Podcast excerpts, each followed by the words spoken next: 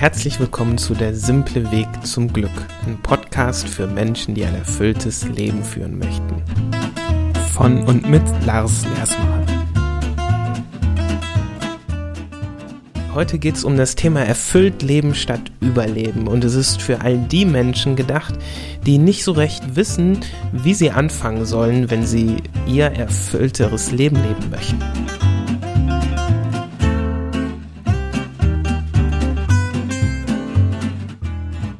Hi, voll schön, dass du heute dir die Zeit nimmst, meinen Podcast anzuhören. Es ist meine allererste Folge und ich freue mich total, dass du ja, dir die Zeit nimmst, das zu hören.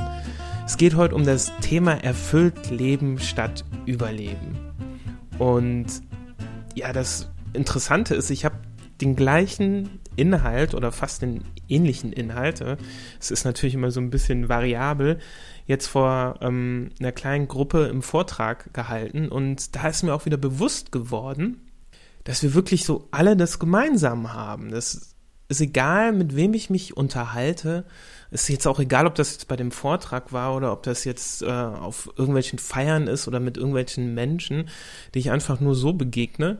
Wir alle haben es gemeinsam, dass wir uns danach sehen, ja, ein besseres Leben zu leben, ein erfüllteres Leben zu leben und mehr, ja, zu sich selbst zu finden.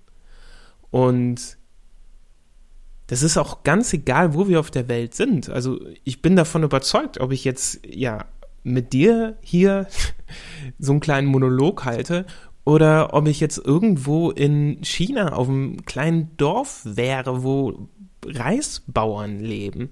Ich denke, das wäre vollkommen egal, denn wir alle haben ganz tief in uns das Bedürfnis. Bei mir hat das schon angefangen, dass ich mir darüber die ersten Gedanken gemacht habe. Da war ich noch ein, ja, ein kleiner Junge.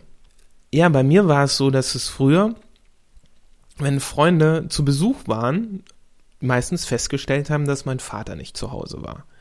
Wenn ich bei denen zu Besuch war, vor allen Dingen am Samstag, war der Vater da.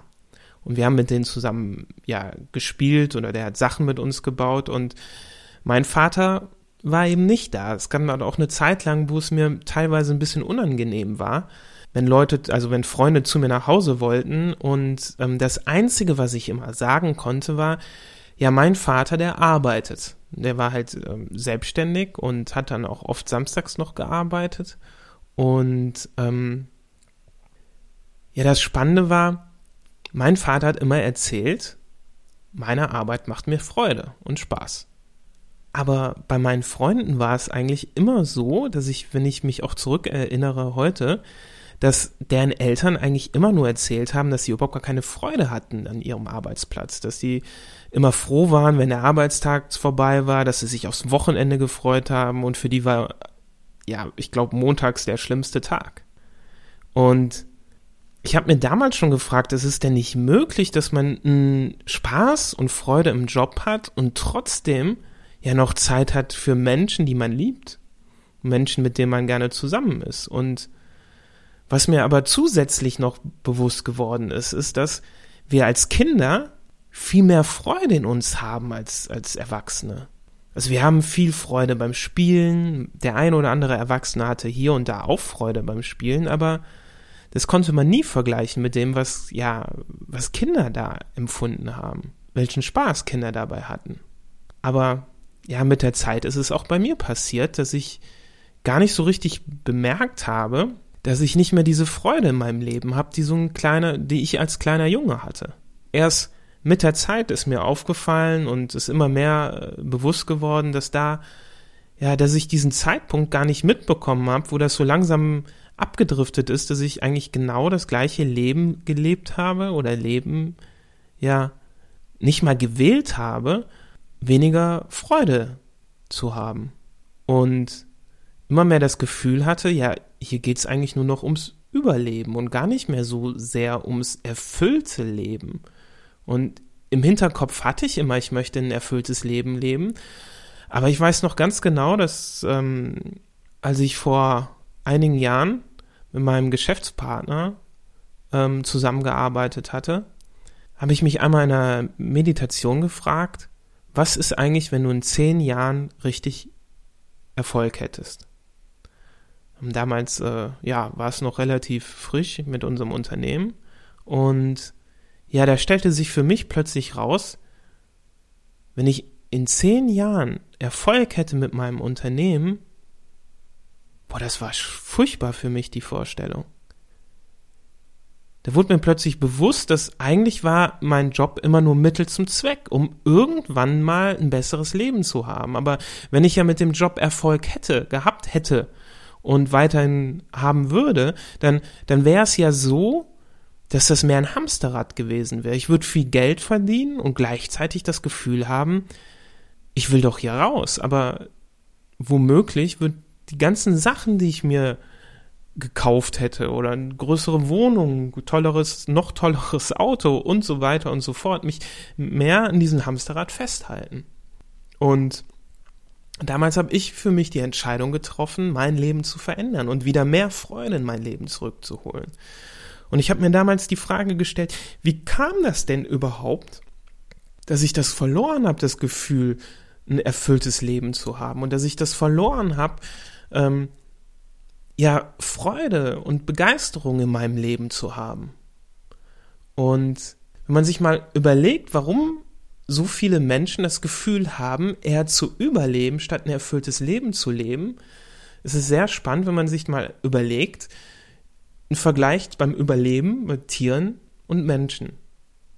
Denn wenn beide Hunger haben, dann ist es so, dass wenn ein Tier Hunger hat, dass sie zufrieden sind ich kann mich noch ganz genau daran erinnern, unsere Katze früher, die war immer so, wenn die satt war, hat die sich in die Ecke gelegt und hat sich erstmal angefangen, ja, zu lecken. Und das war immer total gemütlich, ja, für, für mich.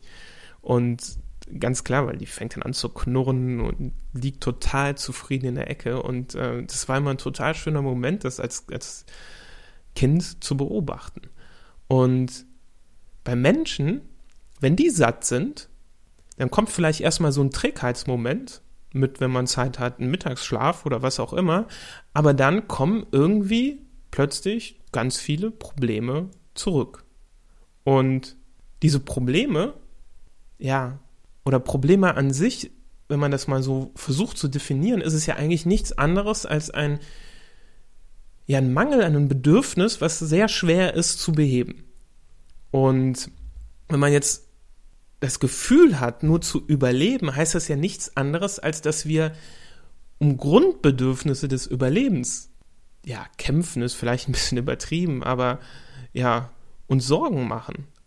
Wir das Gefühl haben, wir haben die Grundbedürfnisse des Überlebens nicht gedeckt.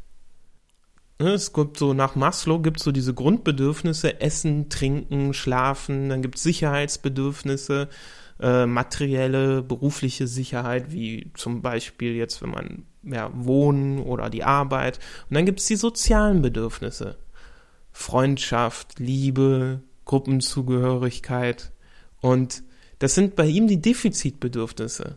Und eigentlich, wenn man sich überlegt, diese ganzen Defizitbedürfnisse, wenn man die nicht hat, hat man das Gefühl, man kämpft übers, übers Leben. Erst danach kommen die Wachstumsbedürfnisse, die darauf aufbauen. Und ganz oben bei den Wachstumsbedürfnissen sind, ist es die Selbstverwirklichung. Und interessanterweise trifft man ja auch immer wieder auf den gleichen Kern, wenn man mit Menschen darüber spricht und sagt, hey, ich kämpfe eigentlich nur über, über mein, über, um mein Überleben. Aber eigentlich würde ich mich ja unheimlich gern mal ja selber verwirklichen, zu mir selbst finden, wissen, was möchte ich eigentlich wirklich im Leben, außer jetzt einfach nur Geld verdienen und möglichst viel Geld zu verdienen oder irgendeine hohe Stellung zu haben. Und ja, wo haben wir das denn, wo haben wir das verloren in unserem Leben? An welcher Stelle? Wenn man sich das mal zurück überlegt, ist es ja eigentlich eine, eine total interessante Frage, wann wir das verloren haben, können wir uns nämlich genau anschauen, auch warum wir es verloren haben. Und vielleicht können wir es ja auch wieder aus der heutigen Sicht rückgängig machen. Und vielleicht können wir das bei unseren eigenen Kindern verhindern. Verhindern, dass, dass diese großen Augen, die wir von den, wie wir von Kindern kennen, auch später noch haben. Heute noch haben oder wieder bekommen.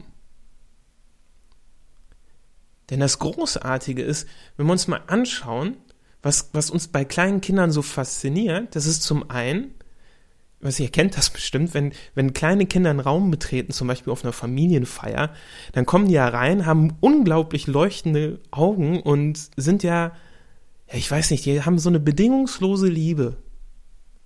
Gerade so, wenn die noch, ich sag mal so, zwei, drei, vier, fünf Jahre alt sind. Das ist was komplett anderes, wenn die plötzlich einen Raum betreten. Eine Familienfeier mit kleinen Kindern oder eine Familienfeier ohne kleine Kinder ist was komplett anderes. Ihr kennt das bestimmt alle. Und das nächste, was uns bei kleinen Kindern so fasziniert, neben dieser bedingungslose Liebe, die die uns schenken, ist ja diese bedingungslose Freude auch, die die haben.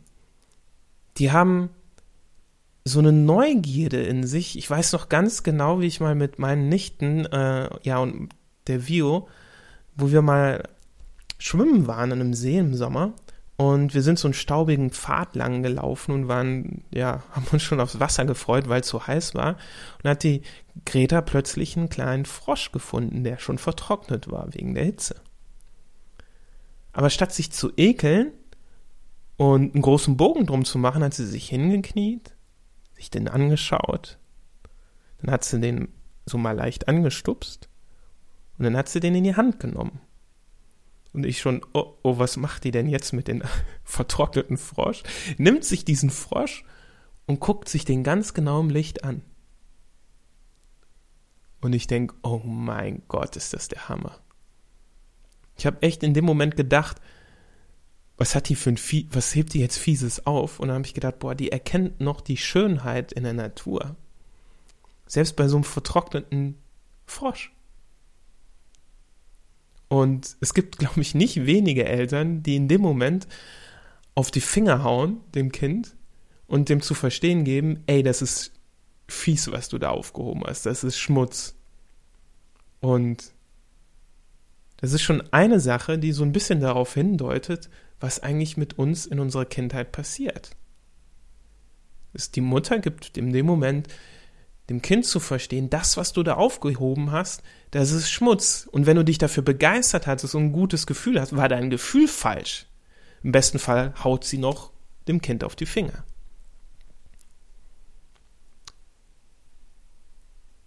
Also eine Sache, die bei uns Kindern oder bei Kindern passiert ist, automatisch, ja, dein Gefühl, was du da hast, deine Vorliebe für Schmutz, für, für Pfützen, für vertrocknete Frösche, diesem Grundgefühl kannst du nicht vertrauen, weil in Wirklichkeit ist das eklig.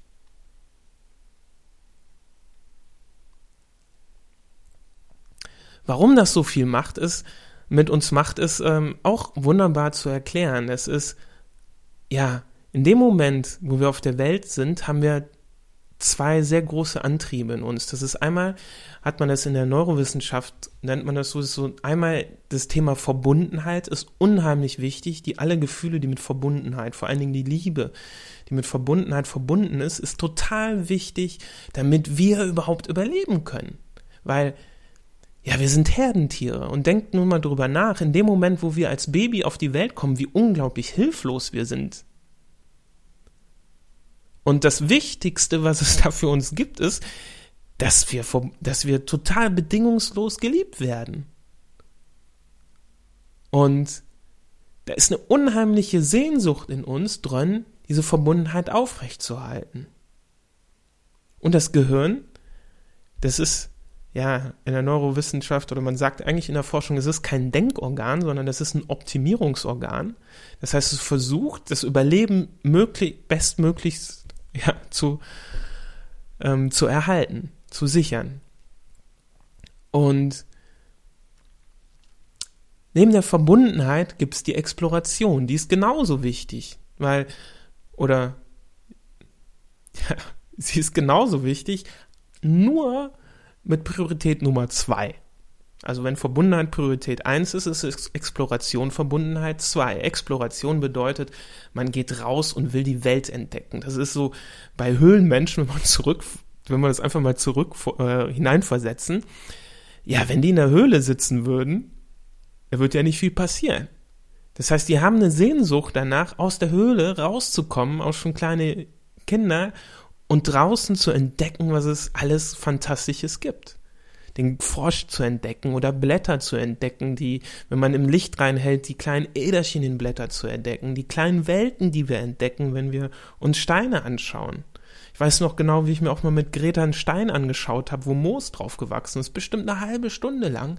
Da war sie, ich schätze so zwei oder drei Jahre, war sie so begeistert davon, was man alles, ja, was man alles auf diesem Stein entdecken konnte. Das waren Moose, die aussahen wie kleine Wälder und ja, der Stein dazwischen, die, der freigelegt war, der sah vielleicht aus wie ein See. Das war wie eine Welt in der Welt. ja, und das, diese Faszination daran, das ist der Explorationsteil und der führt uns letztendlich auch dazu, ja, dass wir unsere Fähigkeiten entwickeln und dass wir lernen. Denn was ganz Spannendes passiert, wenn wir diesem, wenn wir, wenn wir dieser Sehnsucht folgen, es folgt das Gefühl der Begeisterung. Wir begeistern uns für Sachen. Wir begeistern uns dafür, einen Baum zu besteigen und auf einen Baum zu klettern, ein Baumhaus zu bauen und die Vögel zu beobachten. Und in dem Moment, wo wir uns begeistern, wird im Gehirn ein biochemischer Cocktail ausgeschüttet. Und das Tolle ist, dieser biochemische Cocktail, der sorgt sogar noch dafür, dass die neuronalen Verbindungen schneller und intensiver aufgebaut werden als normalerweise. Das heißt, das Gefühl der Begeisterung ist ganz eng mit ja, mit Fortschritt verbunden, mit, mit großen Entwicklungsschritten. Und das Spannende ist, dass es im Explorationsmodus, in diesem, wenn man in der Exploration ist, Begeisterung ganz typisch ist. Und es ist, ist ja ein Wunder der Natur, dass es sowas Normales gibt. Und wenn wir uns jetzt die Verbundenheit anschauen und wir das Gefühl haben, das hat man mal gemessen, wenn Menschen das Gefühl haben, wir sind, ich bin nicht verbunden mit anderen, fließt plötzlich keine Exploration, also kein, Entschuldigung, keine Energie mehr in diesem Teil des Gehirns der Exploration. Ja, keine Energie ist ein bisschen übertrieben, aber da wird nicht mehr so gefeuert wie vorher. Da ist nicht mehr dieses Feuerwerk. Das, das wird richtig runtergefahren. Warum? Weil Verbundenheit verständlicherweise wesentlich wichtiger ist. Weil wir sind ja so Herdenmenschen, abhängig voneinander. Und die Frage ist, wann geht denn Verbundenheit verloren? Warum weil, warum frage ich das überhaupt? Ne? Weil ihr müsst überlegen, dieses Gefühl der Begeisterung nimmt mit dem Alter immer mehr ab.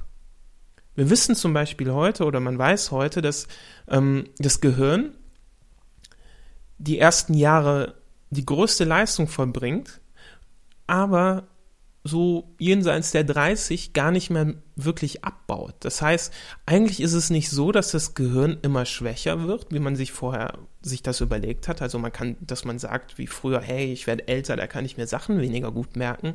Das stimmt überhaupt nicht. Das Ding ist, wir haben aber dieses Gefühl der Begeisterung nicht mehr. Die Begeisterung nimmt mit der Zeit immer mehr ab, je älter wir werden. Wir haben sozusagen ja ein Zugriffsproblem auf diese Begeisterung was schon ein erstes Zeichen dafür ist, dass vielleicht Verbundenheit verloren geht. Und spannenderweise, Verbundenheit, tiefe, unerschütterliche Verbundenheit ist gleichzusetzen mit absoluter, bedingungsloser Liebe. Das heißt, dass man geliebt wird alleine dafür, dass man da ist als kleiner zwei-, dreijähriger Junge oder zwei-, dreijähriges Mädchen ist es kein Thema. Man kommt rein, Familienfeier, alle lieben einen, alle Herzen ein, alles ist wunderbar. Und dann setzt das so ganz, ganz langsam ein, dass Kinder, ja, dass Kinder erzählt wird, was macht einen guten Jungen aus? Und Mädchen wird erzählt, was macht ein gutes Mädchen aus? Ein typisches Beispiel, was ich, ähm, ja, was ich mal selber nicht so erlebt habe, aber ich habe es mal so halb mitbekommen, ist, wenn Junge zum Beispiel gerne Fußball spielt, dann bekommt ein Junge mit, wenn er das erste Mal ein Ligaspiel hat, dass sein Vater wie irre jubelt, wenn er sein allererstes Tor schießt. Das geht dann so weit sogar, dass der dann ja abends beim Abendessen dann erzählt, wie toll sein Junge ist und wie großartig er das gemacht hat und wie stolz er ist und er kriegt das mit, wie dann womöglich und erzählt, das erzähle ich morgen meinen Kollegen und du bist so super und ja, der kleine Junge geht natürlich auf Blüt auf und merkt, wow, boah, ich kann da was, das ist ja toll. Und beim nächsten Spiel, in der nächsten Woche, schießt der Junge plötzlich kein Tor mehr. Und der Vater ist nicht so, dass er sauer ist oder nicht sauer ist oder ja, er ist ja relativ neutral, kann er relativ neutral sein. In dem Moment spürt der Junge aber, uh, da ist ein Unterschied der feiert mich nicht mehr so abends beim Abendessen. Der, ja, erwähnt vielleicht was vom Spiel, aber das fühlt sich bei Weitem nicht so gut an, wie wenn ich ein Tor schieße. Und kleine Kinder beziehen alles auf sich selbst. Ich habe das bestimmt schon mal gehört, wenn, ja, bei, bei äh, wenn sich Eltern trennen, dass die kleinen, dass kleine Kinder und Kinder an sich als allererstes die Schuld bei sich selbst suchen. So verrückt es ist, obwohl die Eltern die Kinder lieben ohne Ende und es denen auch versuchen klarzumachen, die denken als allererstes, was habe ich falsch gemacht? Und genau so ist das auch, wenn sie kein Tor, wenn der kleine Junge kein Tor schießt und diese Freude nicht mehr vom Vater spürt. Er hat plötzlich das Gefühl oder er bekommt plötzlich das Gefühl, Moment, ich bin nur gut genug. Ich werde nur wirklich so richtig geliebt und gefeiert, wenn ich ein Tor schieße. Aber nicht, wenn ich kein Tor schieße. Und es gibt so viele Dinge, wofür wir gelobt werden und wofür wir gefeiert werden, wenn wir eine gute Note schreiben, wenn wir besonders hübsch sind, wenn wir nicht heulen als Jungen, wenn wir besonders mutig sind, wenn wir das und das machen und wir bekommen unheimlich viel Lob für unterschiedlichste Sachen. Aber wir bekommen immer weniger komplette Liebe für einfach nur dafür, dass wir da sind. Nicht, dass wir das, dass, dass unsere Eltern uns nicht lieben. Gar keine Frage. Aber das wird in so vielen Familien als normal empfunden. Und das ist doch Voraussetzung, das muss man doch spüren. Ja, aber kleine Kinder hinterfragen sich ständig. Müssen es tausendmal hören, hey, ich liebe dich dafür, dass du da bist. Du bist die großartigste Tochter, die ich mir vorstellen kann. Du bist der großartigste Sohn der Welt für mich. Ist egal, was du machst. Du bist wunderbar und Hauptsache, du bist glücklich. Das sind alles Dinge, die wir immer weniger hören. Und deswegen sind wir unheimlich hinterher, Verbundenheit zu erlangen, weil unser Gehirn ist darauf aus, Verbundenheit zu kriegen, weil es ist am allerwichtigsten. Verbundenheit bedeutet Überleben. Liebe gleich Verbundenheit. Rein logisch auch, also nicht, nicht rein logisch, habe ich gerade erzählt, wenn man mal die Logik auf Seite schiebt, jeder spürt in sich, dass ein Mensch ohne Liebe überhaupt nicht existieren kann. Mensch ohne Liebe, wenn man mal ja, wenn man sich mal die Psychologie anschaut, sind so gut wie alle Sachen, ja, die unser ich sag mal, psychische Krankheiten, ich sag das so ungern, aber die, ja, die uns wirklich negativ beeinflussen in unserem Leben, die sind fast alle darauf zurückzuführen, dass zu wenig, ja, dass wir uns zu wenig verbunden fühlen, zu wenig Verbundenheit empfinden. Weil der Verstand versucht irgendwie diese Verbindung zu bekommen. Das Verrückte ist nur, dass der Verstand Liebe gar nicht definieren kann. Der weiß gar nicht, was Liebe ist. Aber in dem Moment, wo der Verstand sagt, hey, ich beschütze dich, das ist so eine typische Aufgabe vom Verstand, ich sorge dafür, dass du keine blöden Gefühle mehr hast, dass du dich nicht, ja, dass du dich nicht alleine fühlen musst, dass du dich nicht zurückgewiesen fühlen musst. Ich sorge dafür. Aber das Einzige, womit der Verstand klarkommt, ist, okay, statt ähm, Liebe suche ich jetzt mal Anerkennung. Ich suche mal dafür, dass ich gucke, ich sorge dafür, dass die Leute dich sehen, dass die Leute dich verstehen und dir zuhören. Ich gucke, dass du viel Bestätigung bekommst und ich gucke, dass du viel gelobt wirst. Weil dann weißt du ja, du bist gut genug und damit ist Verbundenheit da. Das Verrückte ist, es funktioniert so nur nicht wirklich. Aber wenn wir in der Kommunikation uns trotzdem mal anschauen, ist es wirklich so, im Prinzip ist es so, wenn du dich mit jemandem unterhältst, als hätte der so eine, ja, als hätte der so ein Blatt Papier vorm Kopf, wo drauf steht, hey, seh mich, verstehe mich, hör mich, bestätige mich, lobe mich. Das sind, das ist, das will der. Und in dem Moment, wo man dem das schenkt, passiert das auch. Die Oprah Winfrey, die hat das mal erzählt, die hat gesagt, ich habe mittlerweile 30.000 Menschen interviewt. Oprah Winfrey, ich weiß nicht, ob ihr die kennt, das ist äh, erfolgreiche Talkshow-Queen in USA und mittlerweile, glaube ich, soll es die reichste Frau der Welt sein, weil sie ein Medienimperium aufgebaut hat. Und sie ist sehr, sehr spirituell. Und die sagt, diese 30.000 Menschen, die ich bisher interviewt habe, die wollen alle Bestätigung. Ist egal, wer es ist, ob es die Hausfrau ist oder ob es Beyoncé ist.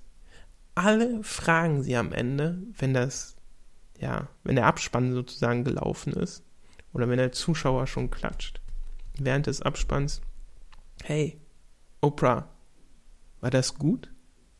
War ich gut genug? Ey, überlegt mal, selbst Beyoncé fragt das, laut Oprah Winfrey. Ist das nicht der Hammer? Ich meine, das ist eine Frau, da ich hätte nie im Leben gedacht, muss ich wirklich ehrlich sein an der Stelle, dass selbst Beyoncé sich fragt an der Stelle noch, beim ganz normalen Interview war ich, war ich gut genug. Und auch in unserer normalen Arbeitswelt ist es so, der Nummer eins Grund, warum Menschen komplett international auf der Welt kündigen, ist, weil sie zu wenig Anerkennung bekommen.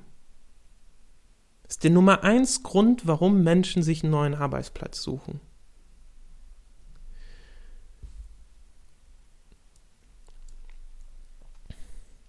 weiterhin passiert, was passiert, wenn wir keine Verbindung haben? Wenn wir keine Verbindung haben, fragen wir uns, nein, nicht fragen wir uns, definieren wir uns darüber, über das, was man hat. Wenn man sich darüber definiert, über was, was ich habe, geht man hin und fragt sich ja, was erwartet denn, was erwartet denn jemand von mir? Weil man möchte Verbindung, man möchte, man möchte gesehen werden, man möchte gelobt werden, man möchte bestätigt werden. Und auch in dem, und das, das versucht man auch dabei zu erreichen mit den Dingen, die man besitzt. Das führt dazu letztendlich, dass wir Geld für Dinge ausgeben, die aus sich selbst heraus gar keinen guten Gefühle bei, bei uns erzeugen. So typischerweise in Deutschland, ne, die heilige Kuh, das tolle Auto. Ich kenne das selber auch. Ich habe irgendwann mal, ja, ich habe mal einen BMW bekommen, als ich meinen BMW gefahren bin. Da einen, einen kleinen einer BMW. Ähm, da war es so, dass ich dass es genossen habe zu dem damaligen Zeitpunkt, dass ich diesen einer BMW hatte und gedacht habe, oh, jetzt habe ich es geschafft. Jetzt sehen die anderen auch, ich habe es geschafft. Ne? Das war damals ähm, relativ früh, als ich aus der Uni fertig äh, gekommen bin. Und das Verrückte ist, dass mir das Auto selber gar kein wirklich so eine Freude gemacht hat. Klar, drei, vier, fünf Wochen fand ich super, aber danach war es für mich eher ein, ein Auto. Und überlegt mal, ich bin schon Leuten begegnet in meinem Berufsleben, die haben Autos gehabt, die jenseits der 60, 70, 80.000 Euro gekostet haben. Und ich weiß noch, ähm, dass ein Kollege von mir ein total begeisterter Autofan ist und der immer gefragt hatte, hey, du hast ja so ein großartiges Auto, was, was steckt, ne, was, äh, erzähl mal, der hat doch bestimmt so und so viel PS oder das und den Motor und weiß, weiß ich nicht alles. Und der, ja, ist ganz okay. Da denke ich mir, ey, das war auch noch, noch jemand, der seinen Job nicht gerne hatte. Das heißt, der hat seine Lebenszeit dafür geopfert. Der hat bestimmt jetzt, wenn er das Auto wirklich kaufen würde, sage ich jetzt mal, oder ob er es jetzt geleast hat oder ob er es jetzt von der Firma bekommen hat, spielt keine Rolle. Aber er hat einen großen Teil seiner Lebenszeit dafür geopfert, um Auto zu besitzen, was er selbst gar nicht haben wollte. Nur um das Gefühl zu bekommen, hey, ich werde gelobt, ich werde gesehen, ich werde anerkannt. Nächster Schritt oder nächste, erste, ich bin, was ich habe. Das zweite ist, ich bin, was ich tue. Wenn man sich identifiziert mit dem Ich bin, was ich tue, und man gleichzeitig nach Verbindung aus ist, führt es dazu, dass man vermehrt Dinge macht, die man nicht machen möchte. Es gibt so ein lustiges, ja, so was Lustiges, was mir in letzter Zeit immer wieder auffällt, wenn, mir junge, wenn ich jungen Mädels auf der Straße begegne und die haben die Hose hochge... Ja, also, wie soll man sagen, die haben ja, fast eine Dreiviertelhose an oder so. Ich weiß nicht, Dreiviertel ist es nicht ganz, aber relativ, äh, ja, ist der Hosenbund relativ hoch. Und das Spannende ist, dass Sneakersöckchen gerade anscheinend auch im Winter in sind, bei minus fünf Grad. Bin ich letztens mit dem Auto aus der Einfahrt rausgefahren hier und ähm, da war so ein Mädel und lief da und hat sich so den Arsch abgefroren. Es war wirklich minus fünf Grad. Und da denke ich mir, mein Gott, ist das nicht der Wahnsinn? Was wir machen, wir, der ganze Körper, all ihre Gefühle schreien, ey, mir ist eiskalt und ich find's total scheiße, was du gerade machst. Und trotzdem ist dem Mädel wichtiger, was andere denken könnten über sie, als das, was ihr Körper ihr sagt, was alles in ihr, wonach alles schreit in ihr. Das gleiche mit dem Ich bin, was ich tue, ist auch typischerweise, dass wir uns Wettkampfsituationen aussetzen. Und das Interessante ist, wir haben in unserem Leben, wenn wir mal Wettkampfsituationen an sich sind jetzt nicht furchtbar oder so, will ich nicht sagen, um Himmels Willen, aber wir haben eigentlich unendlich viele Möglichkeiten in unser Leben.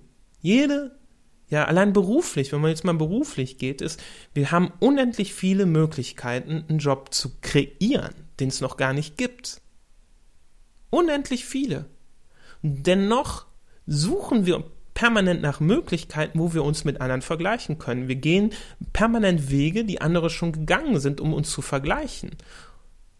Um sich selbst sagen zu können, hey, ich bin gut genug, guck, der und der hat das und das geschafft, an der Stelle habe ich das auch und geschafft, dann heißt es, ich bin gut genug. Und wenn man es nicht schafft, ist man total am Boden zerstört. Wenn man denkt, oh nein, ich habe nicht in der Zeit äh, so und so viel Kunden gewonnen, ich habe nicht in der Zeit äh, so und so viele Gespräche am Telefon geführt. Ich habe nicht in der Zeit das und das gemacht. Oder mein Produkt, was ich entworfen habe, ist nicht gewählt worden, sondern das andere. Den Pitch, den ich gemacht habe, ist nicht gewählt worden, sondern ein anderer. Und macht sich innerlich runter. Obwohl man vielleicht stolz auf sich sein kann, wenn man vergleicht, weil das, was man gerade gemacht hat, ist so viel besser zu dem, was man vorher gemacht hat.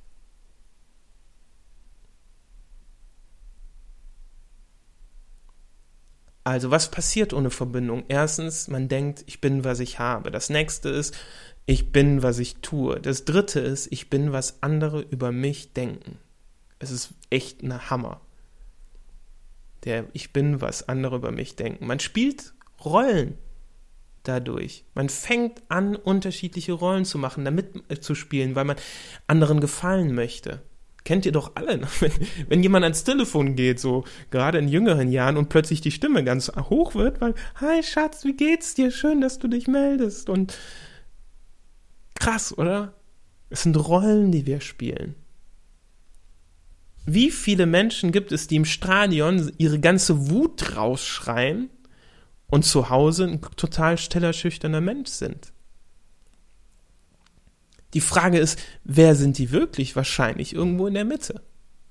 Aber statt zu sich selbst zu finden, spielen wir Rollen, weil wir Angst davor haben, wie könnten wir, ja, was könnten andere über uns denken? Könnten die denken, hör, der ist aber ein Versager. Könnten die denken, was ist das denn für ein, ja, was ist das denn für ein Langweiler? Der will kein Alkohol trinken? Was ist das denn für ein Langweiler? Der macht das und das nicht. wir versuchen Verbundenheit zu erzeugen, indem wir Rollen annehmen, indem wir bei unseren Freunden jemand anders sind als bei unseren Eltern. Damit wir unseren Eltern gefallen in der einen Situation und in der anderen Situation unseren Freunden gefallen. Versuchen andere zu binden und andere zu beeindrucken. Das Spannende an der ganzen Sache ist, je mehr ihr zu euch selbst werdet, je mehr ich zu mir selbst werde, spüre ich, dass die Menschen um mir rum um mich herum ganz anders auf mich zugehen.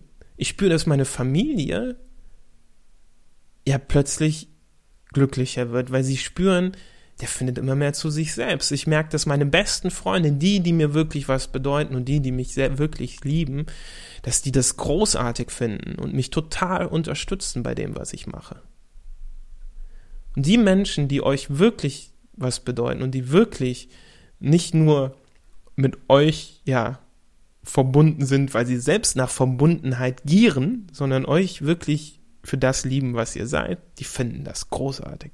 Wenn ihr euren eigenen Weg geht und diese Rollen ablegt und immer mehr wahrhaftiger werdet und zu euren Gefühlen steht. Dass ihr sagt, hey, das ist nichts für mich, das fühlt sich scheiße an und ich mache das jetzt nicht nur, weil du denkst, dass ich das machen sollte. Oder zu sagen, hey, ich sehe das so und so Überlegt allein mal, wenn ihr sagen würdet, eurer Freundin, euch trauen würdet, ihr zu sagen, in dem Moment, wo sie ein tolles Kleid anhat, ey, du hast ein tolles Kleid. Aber in dem Moment, wo sie kein tolles Kleid hat, ihr sagen würdet, hör mal, das Kleid gefällt mir nicht wirklich.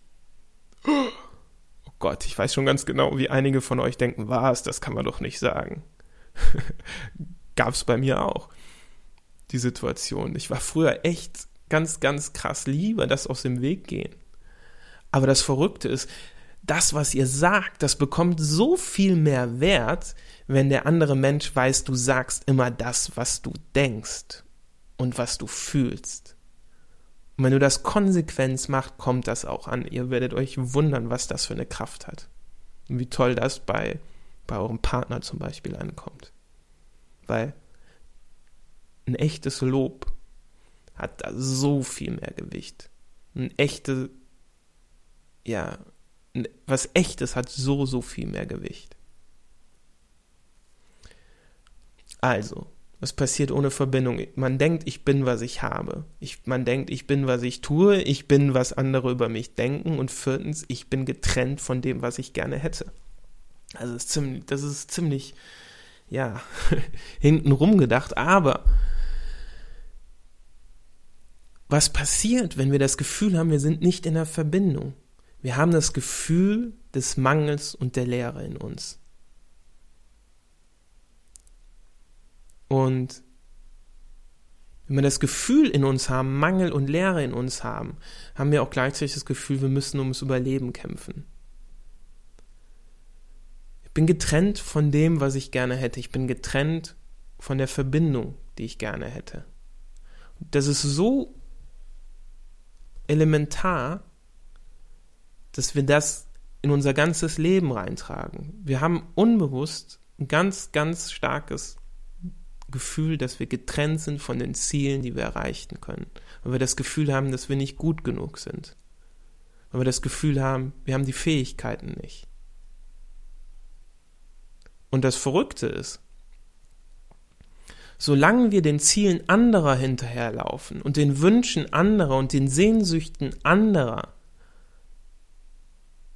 nur um deren Verbindung, um deren Anerkennung zu bekommen, um deren Lob zu bekommen, um, um das Gefühl zu bekommen, sicherzustellen, dass sie mich hören, dass sie mich sehen, dass sie mich verstehen. Mal das daraus machen, laufen wir auch, ja, oder ver vergessen wir das, was uns begeistert. Wir, wir geben dem überhaupt gar keinen Wert mehr, was uns interessiert, was uns begeistert. Und unsere Fähigkeiten wachsen nicht. die wir in uns haben.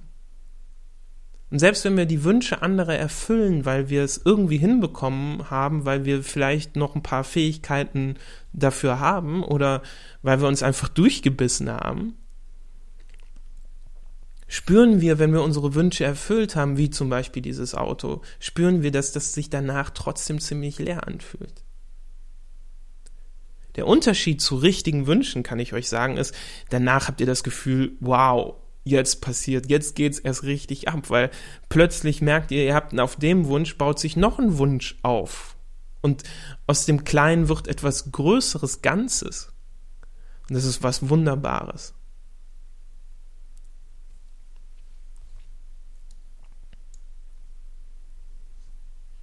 Also was passiert? Unser Verstand versucht, diese Verbindung aufzubauen, weil der Verstand überleben will. Und daraufhin passiert es, dass wir anfangen zu suchen, ja, nach, nach Menschen, die uns sehen, nach Menschen, die uns verstehen, Menschen, die uns zuhören, die uns bestätigen, die uns loben. Wenn wir all das nicht bekommen, suchen wir einen neuen Arbeitsplatz. Typischerweise. Was passiert? Man denkt, ich bin, was ich habe. Das tut man gibt man Geld für Dinge aus, die andere gerne hätten, damit man Lob bekommt, Verbindung bekommt. Man denkt, ich bin, was ich tue. Wenn man, man fängt an, Dinge zu tun, wo man denkt, andere, von anderen bekomme ich Lob. Andere finden es großartig, wenn ich das erreiche, wenn ich das mache. Ich bin, was andere über mich denken. Man fängt an, Rollen zu spielen, nur um anderen zu gefallen. Man ist zu Hause bei der Mutter, beim Vater jemand anders als bei seinen Freunden und auch wieder jemand anders, wenn man auf der Arbeit ist.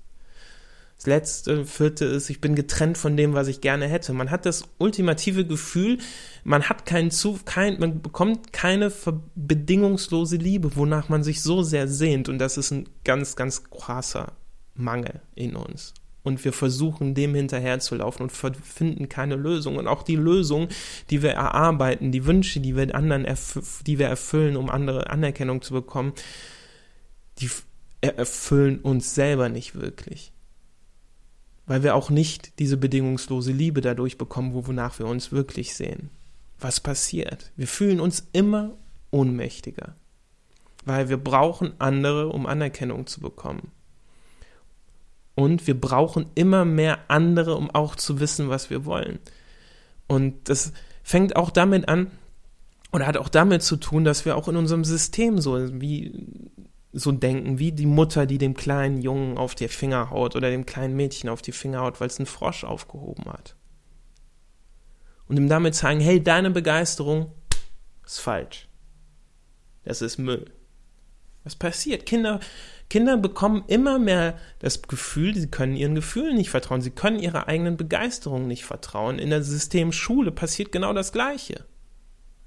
Ihr könnt euren Gefühlen nicht vertrauen. Der Lehrer weiß, was ihr, was wirklich gut für euch ist.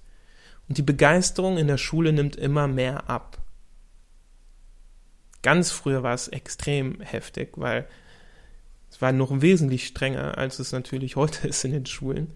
Und was passiert? Wir vertrauen den Autoritäten und nicht unseren Gefühlen. Wir laufen anderen hinterher, es fühlt sich nicht gut an. Wir haben das Gefühl der Begeisterung nicht mehr. Und die Begeisterung führt aber dazu, dass wir über uns hinauswachsen, dass wir Dinge in kürzerer Zeit lernen, dass wir Dinge schneller lernen. Denkt doch nur mal daran, wenn ihr gelernt habt, was für die Uni oder für die Schule oder wo auch immer oder für eure Ausbildung, in dem Moment, wo euch das keine Freude gemacht hat, wie schwer das war. Ich kann mich noch ganz dran, genau dran erinnern, wenn ich für so eine Klausur gelernt habe, wie so ein Irrer, und hatte überhaupt keinen Bock darauf. Eine Woche später war das Wissen gefühlt schon wieder weg. Aber ich weiß, wenn ich heute in ein Buch reinschaue und sehe da was und das begeistert mich und ich denke, boah, das muss ich, da muss ich Leuten von erzählen. Ne? Ich bin wirklich so einer, dann muss ich genauso wie ihr meinen Freunden davon erzählen. Und das ist so verrückt, dann, dann fange ich an, das in meinem Kopf weiter zu spinnen, setzt es von selbst an andere Anknüpfungspunkte und ich weiß, die wichtigsten Sachen, die tollsten Erkenntnisse, die höre ich einmal und dann vergesse ich die nicht mehr. Da erzähle ich dann noch ein Jahr später. Vielleicht in 20, 30 Jahren kann ich mich nicht mehr daran erinnern, aber ich kann es mir eigentlich gar nicht vorstellen.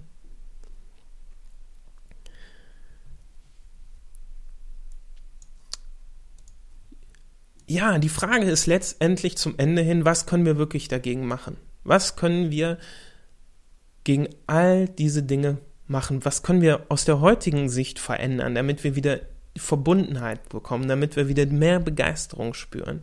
Und das führt ganz klar dahin, dass wir anfangen müssen, einen Weg zurück dahin zu finden, dass wir Verbundenheit spüren, einen Weg zurück dafür finden, was uns wirklich Freude macht, dass wir spüren, ja, welches Lebensgefühl passt zu mir. Und da ist ganz, ganz entscheidend, dass wir in uns gehen, in uns, dass wir wieder spüren, was geht in uns vor, statt dass wir aufs Außen hören das, was uns das Fernsehen erzählt, das, was wir uns Serien erfahren, das, was uns Leute erzählen, dass wir immer mehr versuchen, auch Punkte zu finden, auch Momente im, im Tagesablauf, in denen wir in die Ruhe gehen. Glaub mir, das ist eigentlich spirituell gesehen das der wichtigste Schritt. Und spirituell ist für mich immer Spiritualität, den Weg von der Rolle, die wir gerade spielen, zu dem, zu dem hin, ja, wer wir wirklich sind. Und das können wir nur, wenn wir wirklich anfangen, zu mitzubekommen, was in uns vorgeht. Und dazu müssen wir ein Stück Beobachter werden können. Und da hilft es Meditieren zum Beispiel unheimlich. Und das hat schon Abraham Maslow gesagt in den 50er Jahren. Was wirklich wichtig ist, um Menschen zu ändern, ist ja, seine Wahrnehmung von ihm selbst zu verändern. Das heißt, du kannst dich nur verändern, wenn du anfängst, deine Wahrnehmung zu, über dich selbst zu verändern. Und da ist es ganz, ganz wichtig, anfangen zu meditieren. Meditieren bedeutet, das klassische Meditieren ist und ein ganz, ganz toller Schritt zu atmen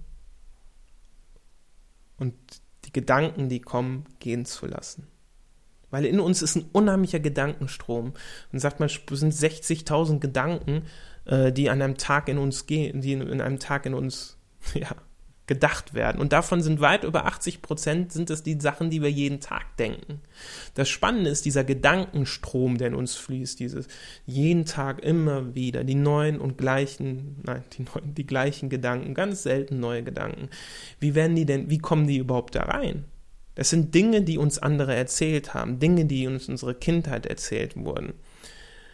Und Dinge, die wir in, ja, die, die durch Erfahrungen gesammelt worden sind oder Erfahrungen anderer gesammelt worden sind.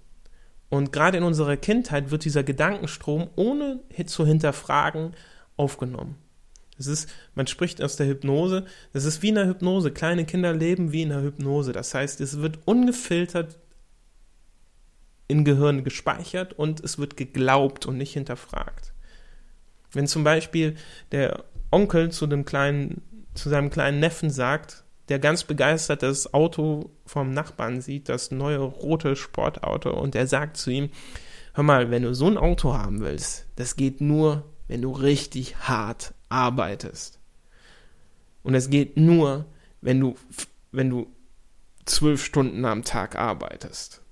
Und wenn du auf alles andere verzichtest. Das, der kleine Junge glaubt das. Und die Wahrscheinlichkeit, dass das in seinen Gedankenstrom übergeht, den er immer jeden Tag denkt, ist relativ hoch.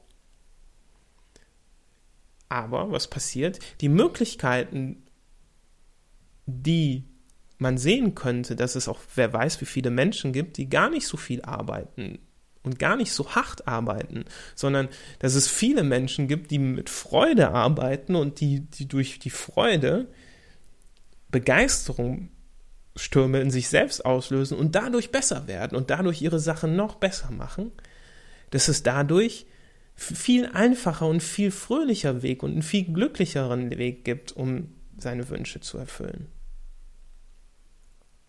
Das Verrückte ist aber das, was im Gehirn angekommen ist und was in diesen Gedankenstrom angekommen ist, das, das beeinflusst das, was wir sehen und was wir wahrnehmen, weil das Gehirn wiederum kann ich nochmal an der Sache, Stelle sagen, ist ein Optimierungsorgan. Es versucht, möglichst nur die Gedanken zu denken, die es selbst denkt, dass es wichtig ist. Und möglichst einfach. Und darum wählst du auch immer die gleichen Gedanken. Weil das Gehirn denkt, hm, warum? Kostet Energie, mach mal lieber das, womit wir überleben, das reicht. Ne, das Gehirn verbraucht über 20 Prozent der Energie des Körpers. Das ist ziemlich viel, wenn man überlegt, es ist mehr als das Herz, was die ganze Zeit viel Energie braucht. Und es braucht umso mehr Energie, desto mehr es arbeitet, verständlicherweise. Und gerade aus der Vergangenheit, wenn man, die, wenn man zurückschaut in die Vergangenheit, ist es natürlich notwendig, dass, ja, dass das Gehirn diese dass das Gehirn genug Energie hat. Und es gab Hungersnote früher, das war total normal, dass, dass, man über den Winter wenig zu essen hatte und dass man auch mal einen Tag ohne, von der Jagd ohne Fleisch zurückkam und nur ein paar Beeren zur Verfügung hatte. Es ist eigentlich permanent trainiert worden, mit möglichst wenig Energie klarzukommen, zu, optimiert zu arbeiten.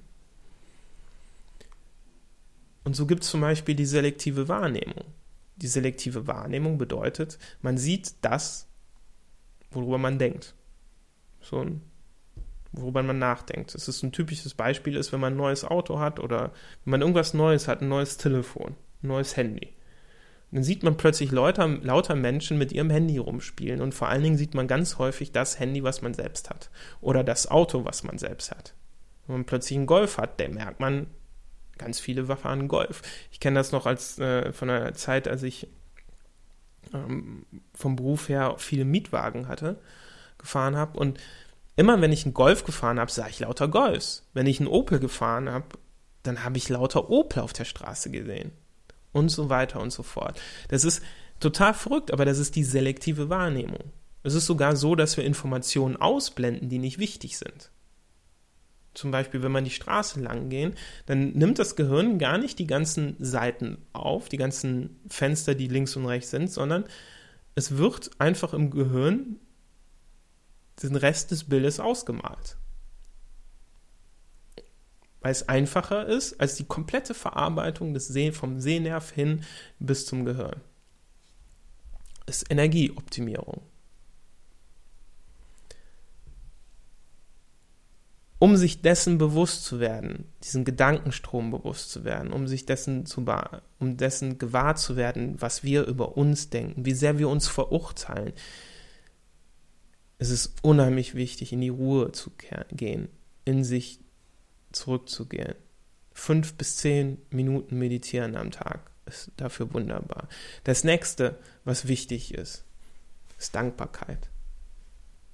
Wir haben so ein Ritual, die Vio, also meine Freundin und ich, wir haben so ein Ritual. Ähm, die Dankbarkeit umfasst. wir sitzen abends oft zusammen im Bett und bedanken uns für das, was im Tag passiert ist.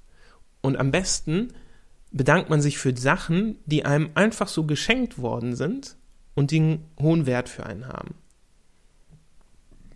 Weil das löst ein Ohnmachtsgefühl in uns. Dieses Ohnmachtsgefühl ist ganz äh, tief in uns verbunden damit, weil wir das Gefühl haben, wir kommen dieser Verbindung nicht näher, egal was wir tun. Dieses, dieses Urgefühl des, der bedingungslosen Liebe bekommen wir nicht dafür, indem wir anderen folgen, indem wir anderen, von anderen Lob bekommen, indem wir anderen äh, ja, indem wir das tun, was andere von uns erwarten und auch diese Zufriedenheit nicht bekommen. Wir haben das Gefühl, wir machen Dinge, die wir nicht wollen, um Dinge zu bekommen, die wir eigentlich auch nicht wollen. Und das ist ein Ohnmachtsgefühl. Und auch wenn wir das Gefühl haben, wir bekommen keine Liebe und zu wenig Liebe, löst das auch in vielen Kindern, fängt das an Angst auszulösen. Ursprung, weil ohne Verbindung, uh, gefährlich. Können wir da überhaupt überleben? So ein ganz instinktives Urgefühl. Und diese Ängste, dieses Ohnmachtsgefühl, versuchen viele zu lösen, indem sie in die Macht gehen. Ne? Es ist unheimlich viel in unserer Gesellschaft so, dass Menschen versuchen, machtvolle Positionen zu erlangen, Macht über andere zu haben. Warum? Weil man das Gefühl hat, wenn ich Macht über andere habe, können die mich nicht verletzen, dann können die mich nicht zurückweisen. Das geht ja nicht. Aber man bekommt so auch keine Liebe durch Macht. Macht und Liebe widerspricht sich. Statt also im Ohnmachtsgefühl oder von Ohnmachtsgefühlen umgeben, versuchen, in die machtvollen Positionen zu kommen und Macht ausüben zu gehen, ist es ganz wichtig, in die Dankbarkeit zu gehen. Denn Dankbarkeit für Dinge, wie ich eben sagte, die für uns wichtig sind und die wir einfach so bekommen haben, die für uns eine Bedeutung haben, das zeigt,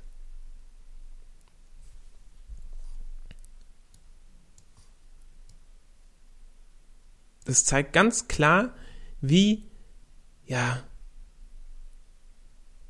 dass man nicht getrennt ist in der Welt. Das ist eine Verbundenheit an sich, eine Verbundenheit zur Natur, eine Verbundenheit zur Welt vorhanden ist.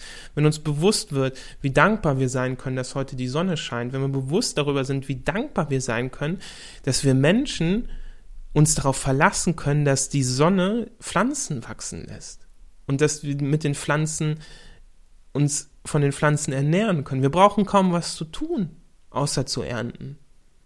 Wir denken vielleicht noch, dass wir düngen müssen und sonst was, um Dinge zu optimieren. Aber selbst das ist eigentlich ja gar nicht notwendig, um Pflanzen wachsen zu lassen.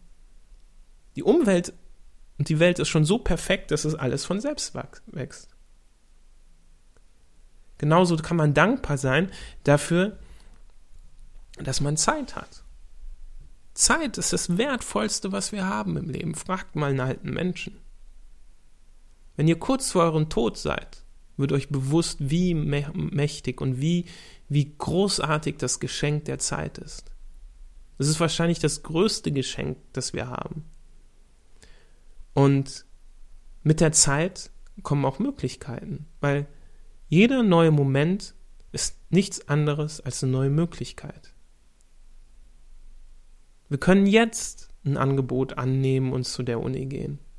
Und wenn wir uns jetzt nicht dafür entscheiden, dann nehmen wir eben das nächste. Im nächsten Moment haben wir wieder Möglichkeiten, in die Uni zu gehen. Vielleicht, vielleicht wollen wir ja noch gar nicht in die Uni gehen, vielleicht gehen wir im nächsten Moment, haben wir eine neue Möglichkeit und, und finden einen anderen Weg, einen Weg des Künstlers oder was auch immer, was uns viel mehr erfüllt. Oder wir gehen zur Uni. Und dann gehen wir in die Uni und wir nutzen das ganze Wissen, was wir bekommen haben, was wir bekommen da. Und wir knüpfen neue Freundschaften. Und wenn wir den einen Freund heute nicht sehen, dann sehen wir ihn eben morgen. Und wenn wir ihn jetzt nicht anrufen, können wir ihn gleich anrufen. Genauso ist es, wenn wir auf der Wohnungssuche sind und das Gefühl haben, wir müssen jetzt eine Wohnung haben. Und wenn wir uns jetzt nicht entscheiden, geht die Welt nicht unter. Wenn wir jetzt keine Wohnung finden, geht die Welt nicht unter. Da kommt ein neuer Moment, eine neue Möglichkeit. Und für all diese Möglichkeiten kann man unheimlich dankbar sein. Und wenn man das regelmäßig macht und man für drei, vier Sachen am Tag dankbar ist, das löst so eine Dankbarkeit und so ein Gefühl der Fülle in einen aus. Und man wird immer verbundener mit der Umwelt, mit der Welt an sich und mit den Möglichkeiten der Welt. Und das schafft so eine Urverbundenheit. Das ist ein wunderschönes Gefühl. Das heißt, meditieren, in die Ruhe gehen, wie auch immer, schauen, dass ich mir die Gedanken mal an mir vorbeifließen lasse und mal versuche, einfach die Gedanken einfach nur gehen zu lassen. Nächste ist ganz, ganz schöne Momente, um das Herz zu öffnen. Da kann man mehr Liebe empfinden. Da gibt es wunderbare Meditationen um Mitgefühl, Mitgefühl und Vergebung. Vergebung ist ein ganz, ganz wichtiges Mittel und ganz, ganz tolle Sache. Man kann Gefühle, Verletzungen damit erkennen und heilen, indem man spürt, indem man sich selbst vergibt, indem man anderen Menschen vergibt. Und wenn man denen nicht vergeben kann, dann hilft immer Mitgefühl. Es gibt so ein ganz tolles, es gibt so ein ganz tolles ähm, Video von einem, äh, von, von, von einer Menschenrechtsorganisation, ach, ich weiß jetzt gerade nicht welche. Das ist ein bisschen schade. Mit so einem holländischen ähm, Hypnotiseur, der hypnotisiert ähm, Flüchtlingsgegner. Und diese Flüchtlingsgegner sind drei oder vier, ähm, die erfahren in der Hypnose, das, was eine, ja, was einer syrischen, glaube ich, ich bin mir jetzt nicht sicher, aber ich glaube, eine syrischen, ähm, syrischen Frau, die geflüchtet ist, erlebt hat. Mit Bombenangriff, mit, mit äh, Beschuss auf den Bus, wo sie mit weggefahren sind, mit, mit äh, wo sie sehen, wie ein Nachbarboot auf dem Mittelmeer äh, ja, untergeht, bis hin Ankunft in, äh, in Holland. Und die erleben das alles total intensiv und kriegen das alle mit. Sie fühlen mit. Und in dem Moment, wo diese Hypnose vorbei ist, kommt bei jedem Einzelnen dieses, ja, die, die Frau rein, die geflüchtet ist. Und ausnahmslos jeder hat das, den Wunsch, diesen Menschen zu umarmen. Fragen vorher sogar noch, darf ich dich umarmen? Umarmen die und weinen mit dir zusammen. Unser Herz zu öffnen geht immer wunderbar über Mitgefühl. Und Mitgefühl bedeutet nichts anderes als, ja, sich Mitgefühl dafür zu schenken, was passiert ist, dass man sich daran erinnert, dass das Leben nicht immer leicht ist. Und man kann sich auch selbst Mitgefühl schenken, wenn man selbst viel zu streng gerade mit sich selbst ist. Dass man sich daran erinnert, hey, hey, du bist so einen Weg gegangen, du kannst ganz schön stolz auf dich sein, was passiert ist. Und du kannst auch echt Mitgefühl dafür haben, was du dafür für Stärken gewachsen hast, was Stärken in dir gewachsen sind. Weil interessanterweise die größten Hindernisse in unserem Leben, die führen oft zu unseren größten Stärken, die wir dabei entwickeln. Ja. So viel zu dem Thema erfüllt Leben statt Überleben. Ich wünsche dir vom Herzen, dass du dir Gedanken darüber machst, ja, nicht nur Gedanken darüber machst, sondern dass du den Vorsatz vielleicht mehr in deinem Leben holst, ey, was in deinem Leben zu verändern zu wollen, aktiv was zu machen. Weil in dem Moment, wo du anfängst, aktiv zu werden, wird was Wunderbares passieren, glaub mir. Wenn du anfängst zu meditieren, wenn du anfängst, Übungen zu suchen, um dein Herz zu öffnen, wenn du anfängst, dankbar zu werden für Dinge, die in deinem Leben sind. Das sind vielleicht 20 Minuten, 30 Minuten in deinem Tagesablauf, die dein Leben komplett verändern werden, dass du mehr gute Gefühle hast und immer mehr zu dir selbst findest. Und das war's dann auch schon mit meiner allerersten Podcast-Folge. Ja, es ist schon rum. Und ähm, ja, ich hoffe, es hat dir Freude bereitet. Mir zumindest hat es wirklich richtig Spaß gemacht. Und ähm, ja, wenn du mir jetzt eine kleine Freude bereiten möchtest, würde ich mich total freuen, wenn du hier eine Bewertung hinterlassen würdest, beziehungsweise wenn du das in deinen Freunden weiterempfehlen würdest. Und ähm, ja, auch ansonsten kannst du mich sehr gerne auf meiner Webseite larslersmacher.com besuchen. Das würde mich natürlich total freuen. Und äh, ja, an der Stelle wirst du jetzt jede Woche eine neue Podcast-Folge von mir hören.